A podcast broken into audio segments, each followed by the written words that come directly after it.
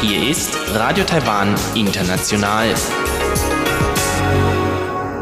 Zum 30-minütigen deutschsprachigen Programm von Radio Taiwan International begrüßt sie Eva Trindl und folgendes haben wir heute am Freitag, dem 2. August 2019 im Programm. Zuerst die Nachrichten des Tages, danach folgt der Hörerbriefkasten.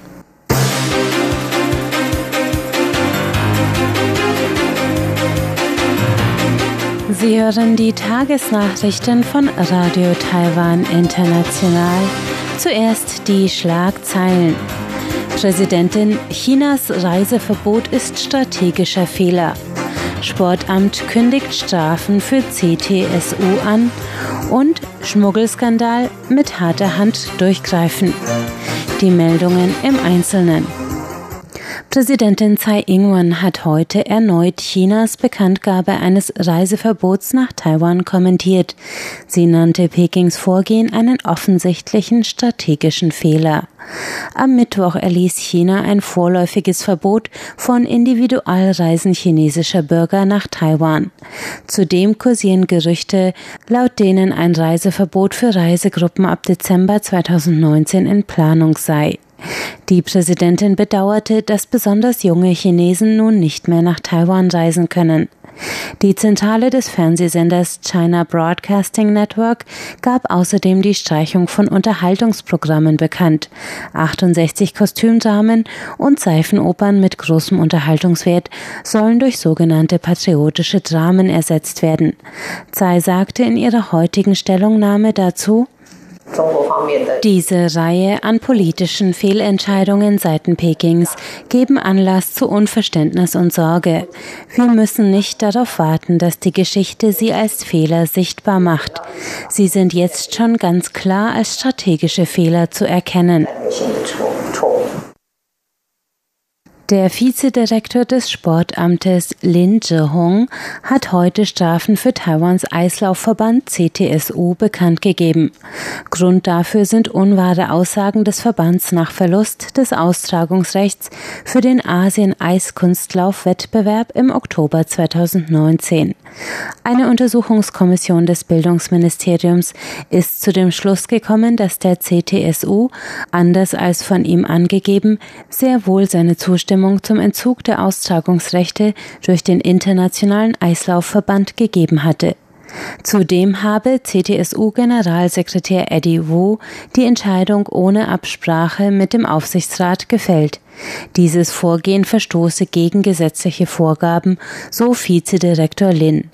Lin sagte, die öffentlichen Falschangaben des CTSU hätten die Gesellschaft fehlgeleitet, Taiwans Ansehen in der Welt beeinträchtigt und die Interessen der Bevölkerung verletzt.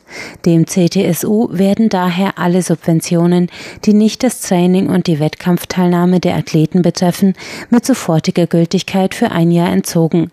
Generalsekretär RDU wird seines Amtes enthoben und die Arbeitsabläufe innerhalb des CTSU sollen durch Trainings und klare Aufgabentrennung an die gesetzlichen Vorgaben angepasst werden.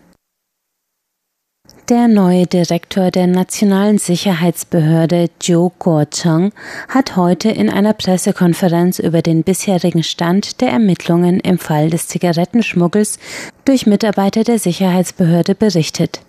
Als Präsidentin Tsai Ing-wen vorletzte Woche von einem Staatsbesuch zurückkehrte, waren Mitarbeiter des Sicherheitspersonals wegen versuchten Zigarettenschmuggels im Wert von umgerechnet 190.000 US-Dollar festgenommen worden. Die Präsidentin hatte daraufhin den Vorsitzenden der Kommission für Veteranenangelegenheiten Chiu Guozheng als neuen Direktor der Nationalen Sicherheitsbehörde eingesetzt, damit dieser eine Untersuchung durchführen und die Disziplin der Behörde wiederherstellen würde. Chio berichtete heute, dass die Praktik über Jahre hinweg geduldet wurde, obwohl sie gegen das Gesetz verstoße. Die Gründe sah Chio in der Kompetenz und Einstellung der leitenden Beamten. Er sagte, er werde mit harter Hand durchgreifen und zuerst bei der Führungsebene ansetzen. Die von den Medien berichtete Anzahl involvierter Personen und der Umfang des Schmuggels seien in etwa korrekt, so Cho. Weitere Details könne er erst nach Abschluss der Befragung der Festgenommenen durch die Untersuchungsbehörden nennen. Cho sagte, er werde die Untersuchung so lange fortsetzen, bis alle Fragen geklärt sind. Auf Taiwans höchstem Berg, dem Yushan, hat heute die höchstgelegene Mobilfunkbasisstation Nordostasiens den Betrieb aufgenommen. Das Projekt wurde von fünf Ministerien, darunter dem Innen- und dem Verkehrsministerium, in Zusammenarbeit mit Taiwans drei privaten Mobilfunkanbietern in einer siebenjährigen Planungs- und Bauphase umgesetzt.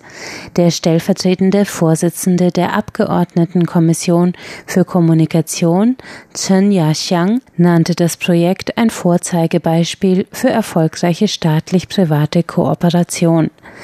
Chen sagte auf der Einweihungszeremonie im Tataka Besucherzentrum am Fuß des Yushan Wanderwegs, Wanderer und Autofahrer in der Bergregion, die bisher ohne zuverlässigen Mobilfunkempfang blieb, könnten nun unbesorgt unterwegs sein. Der Yushan ist mit einer Höhe von 3952 Metern über dem Meeresspiegel Taiwans höchster Berg und zieht jährlich 50.000 bis 60.000 Besucher an.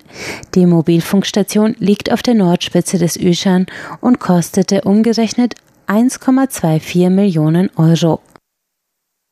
Vize-Wirtschaftsministerin Wang Mei-Hua hat heute gesagt, die von den USA angekündigten zusätzlichen Zölle könnten zur Rückkehr von taiwanischen Investoren aus dem Ausland nach Taiwan führen. Wang kommentierte damit die überraschende Ankündigung von US-Präsident Donald Trump, der gestern Abend zusätzliche 10% Einfuhrzölle auf Waren aus China im Wert von 300 Milliarden US-Dollar angedroht hatte. Die für den 1. September 2019 angekündigte Maßnahme im Handelskrieg zwischen den USA und China wird vor allem Smartphones, Laptops, Tablets und andere Elektronikprodukte betreffen. Auch Stahl- und Agrarprodukte stehen auf der Liste des US-Präsidenten. Das Wirtschaftsministerium prognostizierte heute, dass taiwanische Elektronikhersteller und Zulieferer in China von den Zöllen betroffen sein werden. Wang sagte, die Zahl der nach Taiwan zurückkehrenden taiwanischen Investoren im Ausland nehme weiter zu.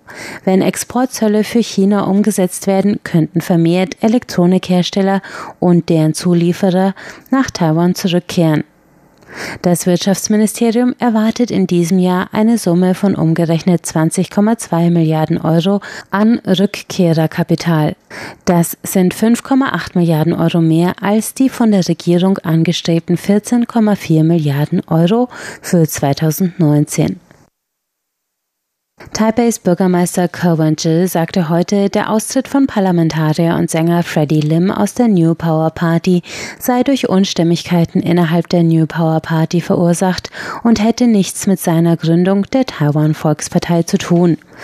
Kurz nachdem der parteilose Cohen-Jill gestern die Gründung einer eigenen Partei angekündigt hatte, erklärte Lin seinen Parteiaustritt aus der NPP.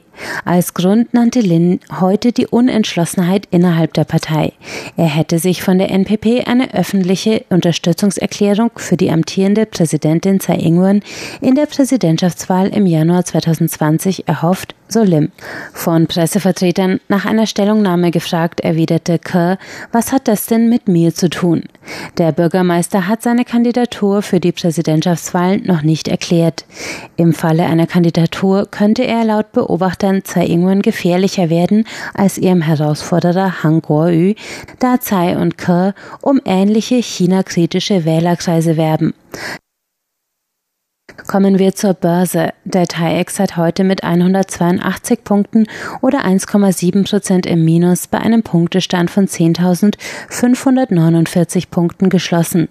Das Handelsvolumen betrug 158 Milliarden Taiwan-Dollar. Das sind 5,04 Milliarden US-Dollar. Es folgt das Wetter. Tagsüber lagen die Temperaturen heute zwischen 25 und 34 Grad. Die Tageshöchstwerte erreichten 36,9 Grad in Taoyuan in Nordwest-Taiwan.